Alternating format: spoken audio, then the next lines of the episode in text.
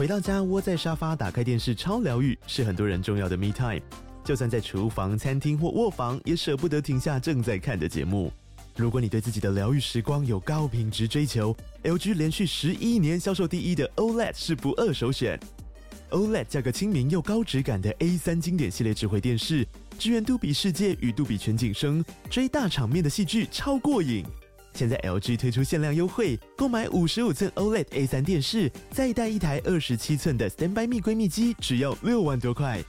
StandBy Me 闺蜜机内建 Netflix、Disney Plus 等影音平台，可以摆床边、餐桌，甚至顶楼露台，家中每处都可以成为你的专属娱乐空间。快到资讯栏了解活动详情，用最舒服的姿势把 LG 电视看起来。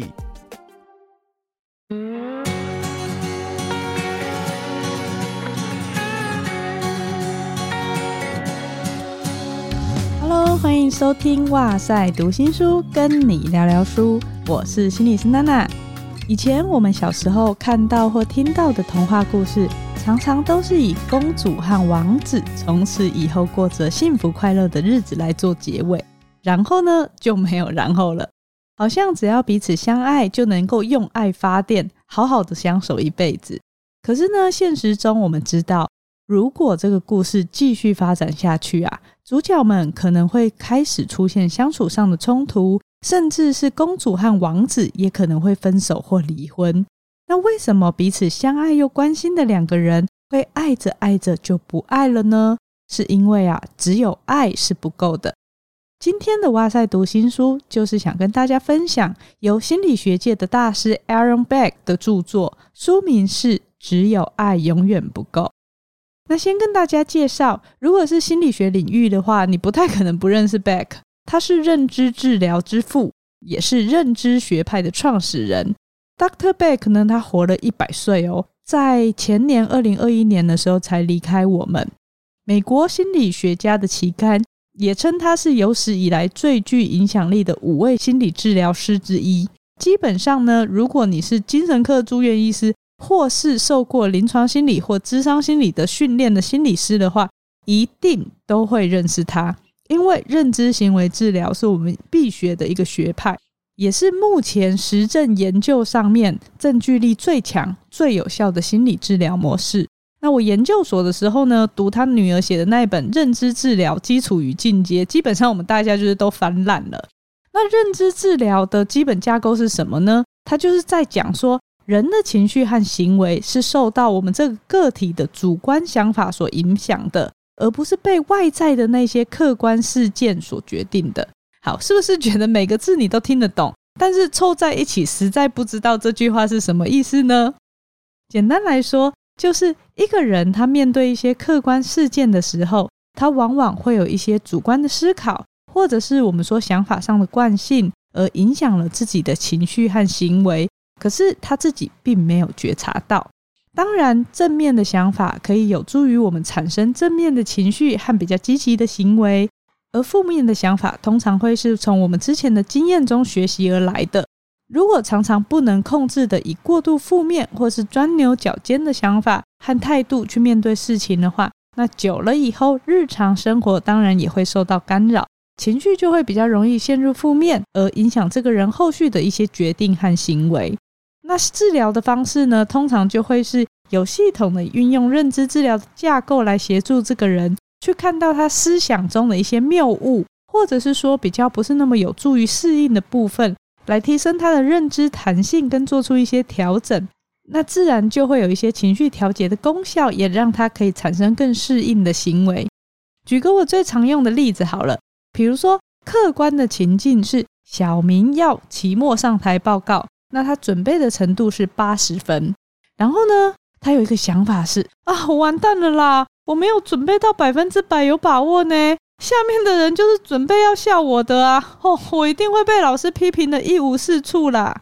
好，如果他今天的想法是这样，那你觉得他要上台之前，他的情绪会是怎么样呢？肯定是很焦虑紧张的嘛。然后通常我也会问个案说：“那你觉得他的生理反应会怎么样呢？”一般我们在焦虑紧张的时候的生理反应就会是手脚冰冷、呼吸急促、心跳加快，然后也会发抖，可能连讲话的声音都在抖，甚至是脑筋一片空白。所以行为反应会怎么样？你觉得他上台的表现会如何呢？当然可能就会结结巴巴的，然后很小声，语无伦次，而无法发挥他准备的真实实力。那所以实际表现可能连八十分都不到。那同样的客观情境下面，小明一样期末要上台报告，他准备的程度是八十分。可是啊，这个小明他的想法是：我已经尽力了，虽然还是有一点紧张，可是如果表现不够好的地方，我就当做是学习吧。啊，我是学生，本来就不一定全部都会啊。如果我都会啊，那就换我当老师就好啦。把这个时刻就好好的表现吧。那你觉得，如果这样想，他的情绪会是什么呢？可能还是会有一点点的焦虑和紧张，但应该不会有刚刚那个小明那么强烈。甚至他可能会有一点兴奋，因为他可能会觉得哦，这是我的 show time 之类的。那生理上呢？通常我们还是会有一些心跳会快，呼吸会短浅，甚至是肌肉会有比较紧绷的状态，但是它不会过头，比较像是进入那种赛跑准备要起跑之前的那种预备状态。然后呢，可能不至于到发抖，脑子可能会反而是高度运转的，注意力集中的，而不是一片空白的。如果他是这个状态，你觉得他上台表现的行为上会怎么样呢？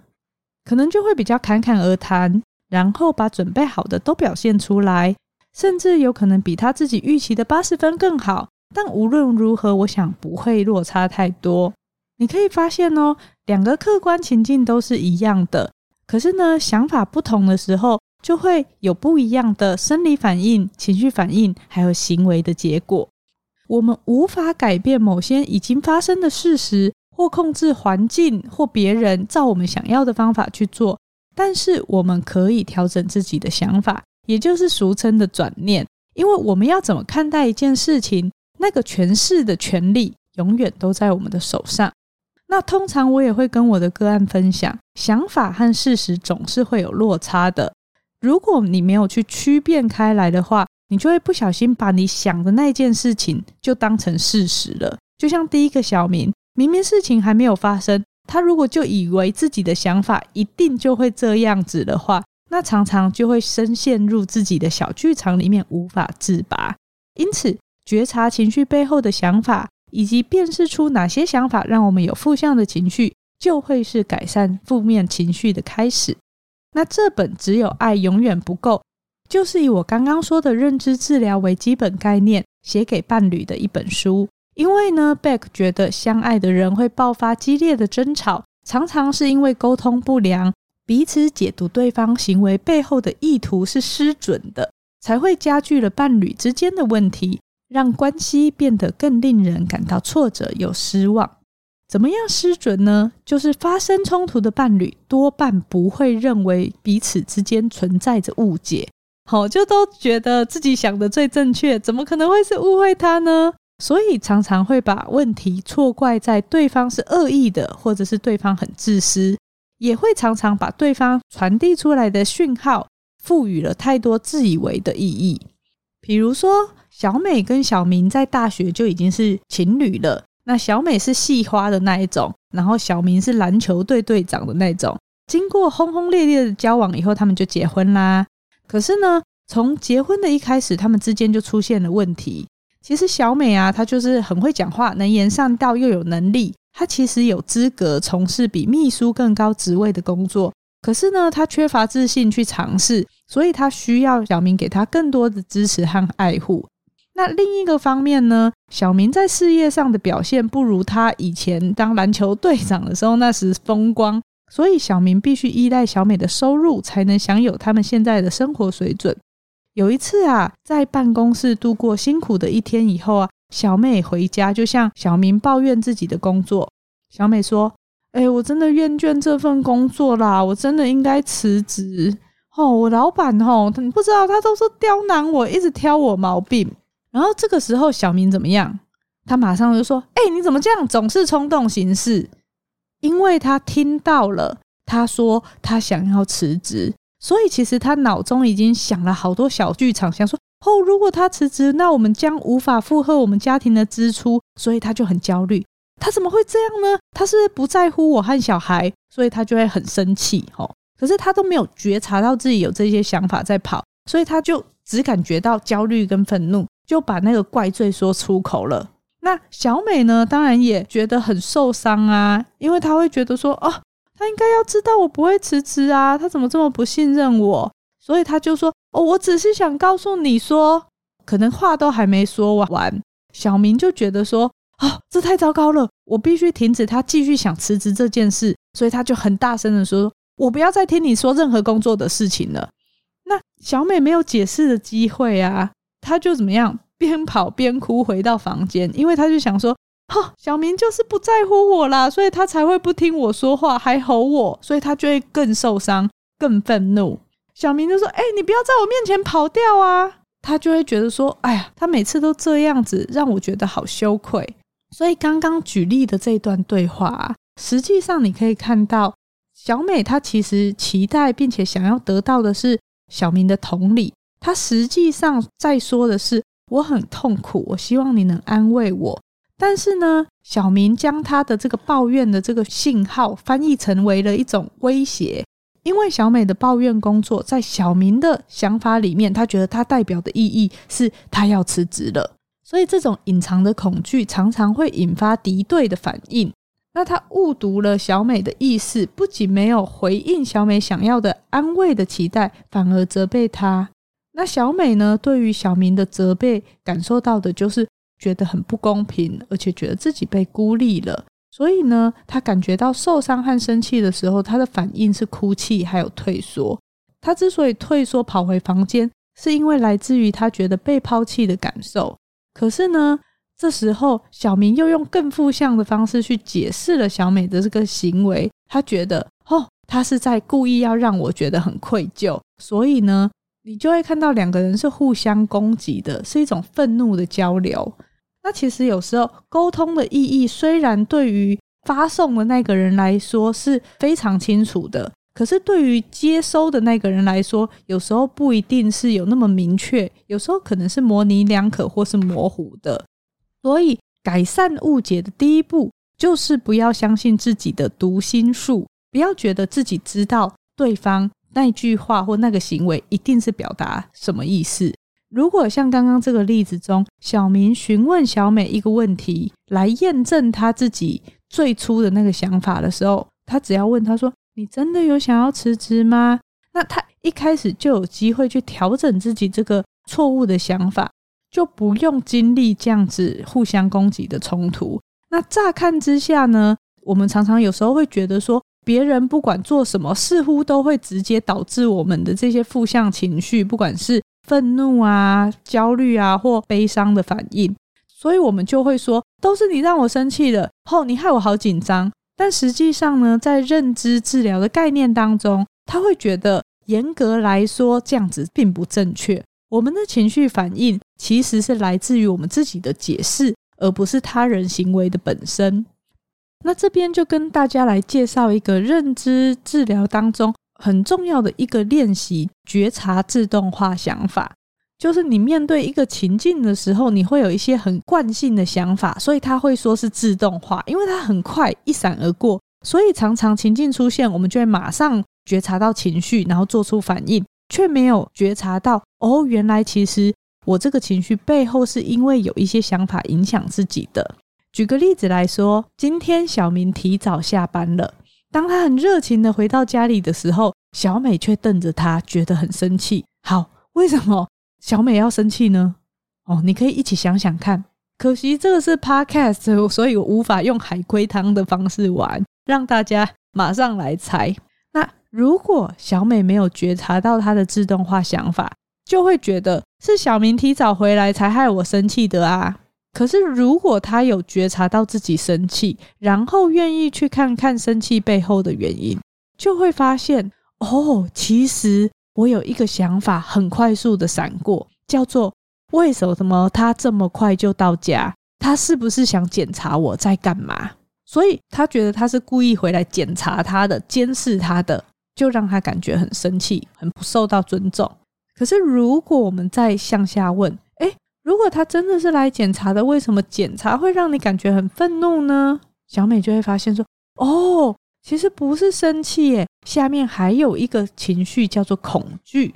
原来啊，小美担心屋子乱成一团，都还没有整理好。如果小明看到了，一定会批评他。哦，所以这个才是比较深层的情绪。其实小美是担心暴露出来自己的缺点，而这个缺点无论是真实或想象的，总之就是他不想被看到的那一面。而自己假设了对方如果看到，一定会批评自己。这个威胁让他感觉很痛苦，所以就会觉得很委屈，而形成想要攻击对方的念头。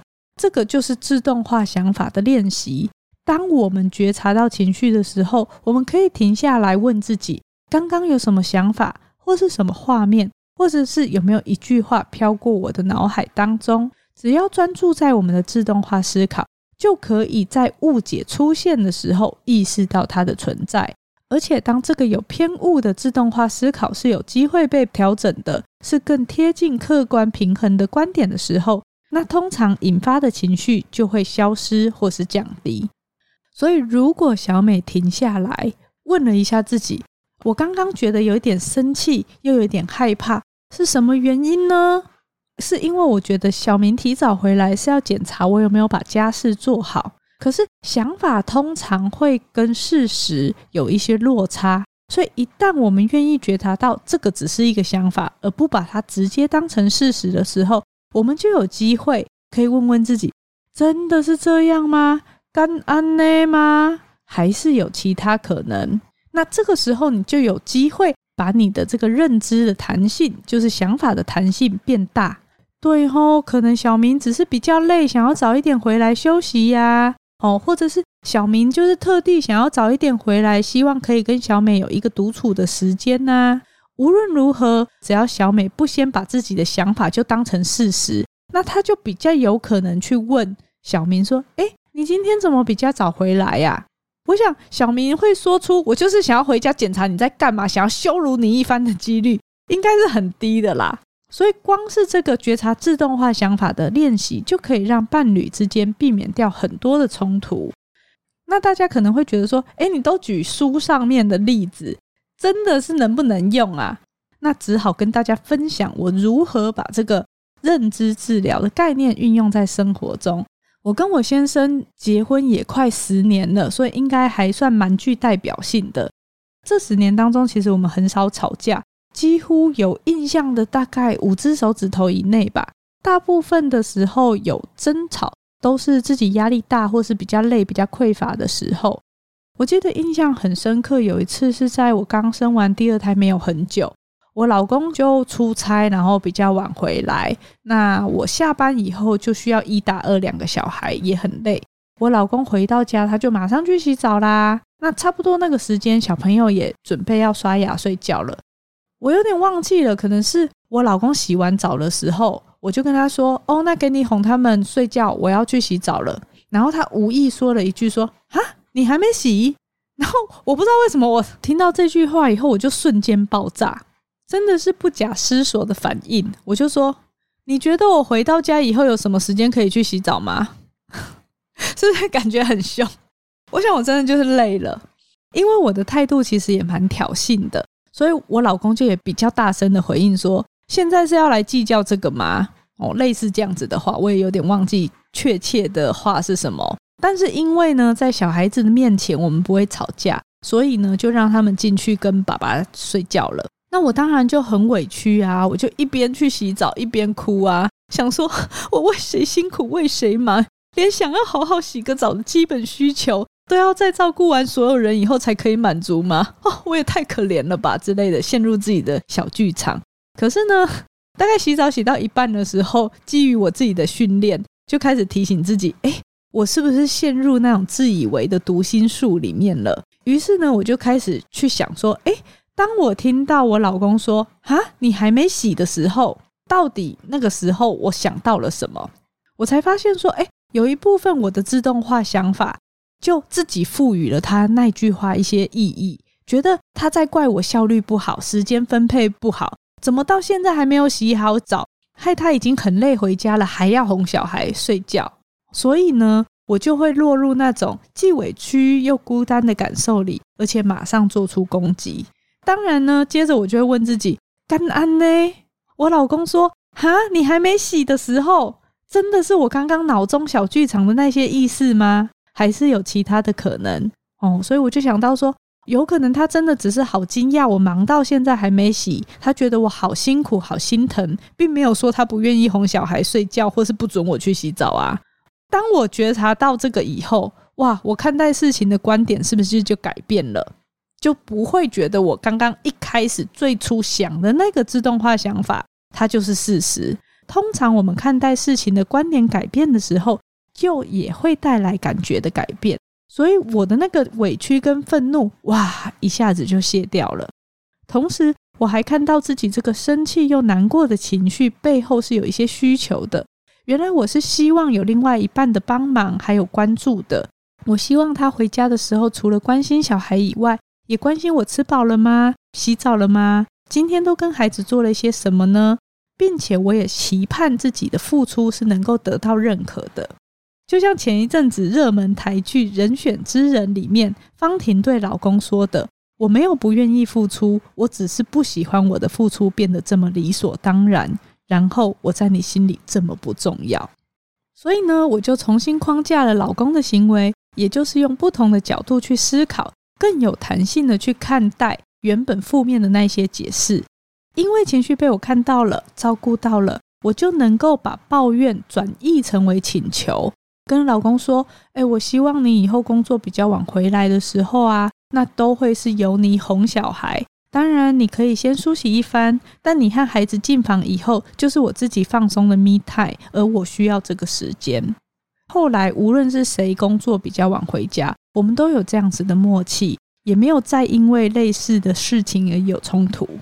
所以今天呢，举了不少的例子来跟大家分享，不管是书中的还是我自己的，想要强调的都是困扰不是源自于事件的本身，而是个人对事情的看法。当我们不再用猜别人的心意的方式，用更开放的态度和伴侣互动，允许自己看见其他可能。就有机会感受关系中的那一些美好。这本呢，由远流出版的贝克大师的著作《只有爱永远不够》，里面有很多的实例还有对话，可以让我们学会辨识在关系中失望背后的期待、愤怒背后的恐惧和自我怀疑，还有很多没有说出口的需求和内在的状态。我觉得就蛮推荐给即将踏入婚姻或是已经在伴侣关系中感觉到很疲惫的人。我相信都可以在这本书中读到贝克博士坚定又不失同理的提醒，帮你找回理想的伴侣关系。如果是已经对于认知治疗有一些概念的人的话，其实也可以参考这一本书，可以更灵活的运用在伴侣关系当中。所以今天的哇塞读心书就是跟大家分享这一本《只有爱永远不够》。接下来呢，就是我们的回复留言时间。特别今天想要回复的是，也是跟书有关的。第一位呢是菜菜，他有跟我们分享说，他有购买了去年我出的那一本《你需要的是休息而不是放弃》，然后还有贴出来他去森林看书的照片，我觉得超可爱的。